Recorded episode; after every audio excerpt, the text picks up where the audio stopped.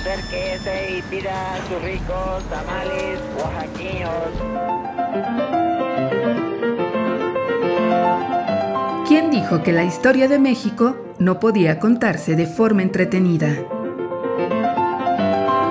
365 días para conocer la historia de México.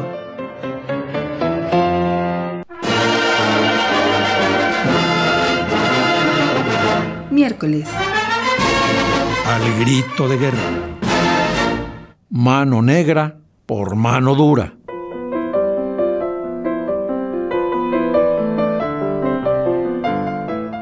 Eh, la gente se encontraba fastidiada.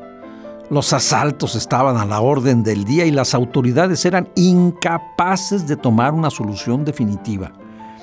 En su número del 11 de abril de 1883, el diario del hogar comentaba alarmado.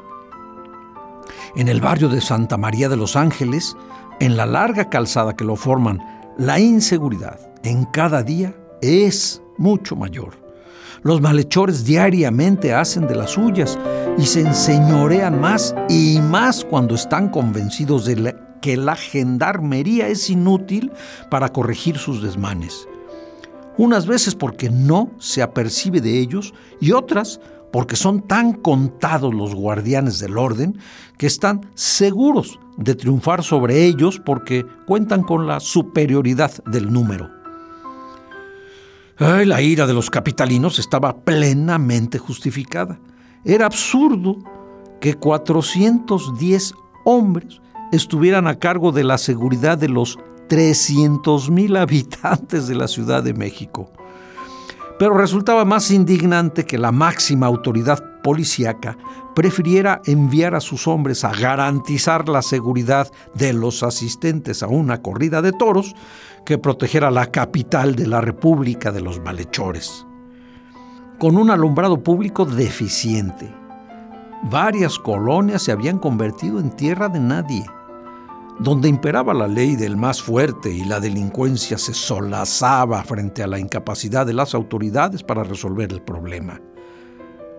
En el barrio de Santa María operaba una cuadrilla de bandidos conocido con el nombre de la Mano Negra, que generalmente en las noches hacen sus correrías cayendo a garrotazos sobre los transeúntes y quitándoles cuanto tienen, después de dejarlos exánimes y casi sin vida con tan cruel tratamiento. La mano negra no tenía límites, al más puro estilo del viejo este.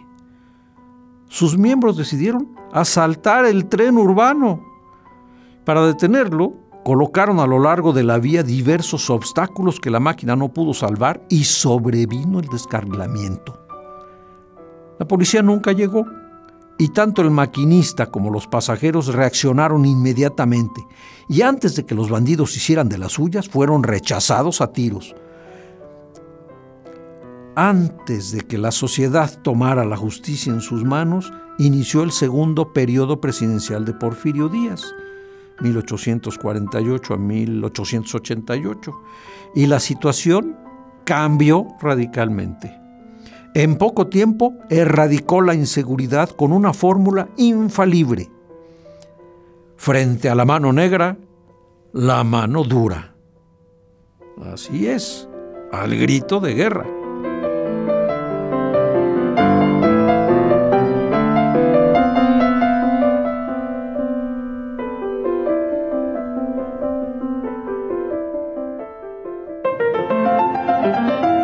365 días para conocer la historia de México. Esta es una producción de Radio Universidad de Guanajuato y la Dirección de Extensión Cultural en voz del Teatro Universitario.